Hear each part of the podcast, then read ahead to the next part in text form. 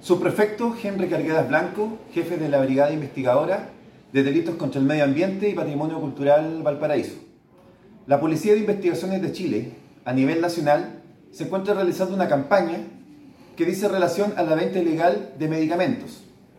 Es importante destacar que a nivel nacional este tipo de conductas ha eh, proliferado considerablemente. En lo que va de enero a junio del año 2022, la Policía de Investigaciones de Chile, las incautaciones han aumentado por sobre un 900%, sacando de circulación más de 600.000 cajas de medicamentos que se venden en comercio informal. Es importante señalar que este tipo de conductas infringen el artículo 313 del Código Penal contra la salud pública y es un delito. Hacer un llamado a la comunidad eh, en el sentido de evitar comprar productos sin receta médica y que puedan estar eh, interrumpidas su cadena de preservación, por cuanto atenta contra la salud de las personas.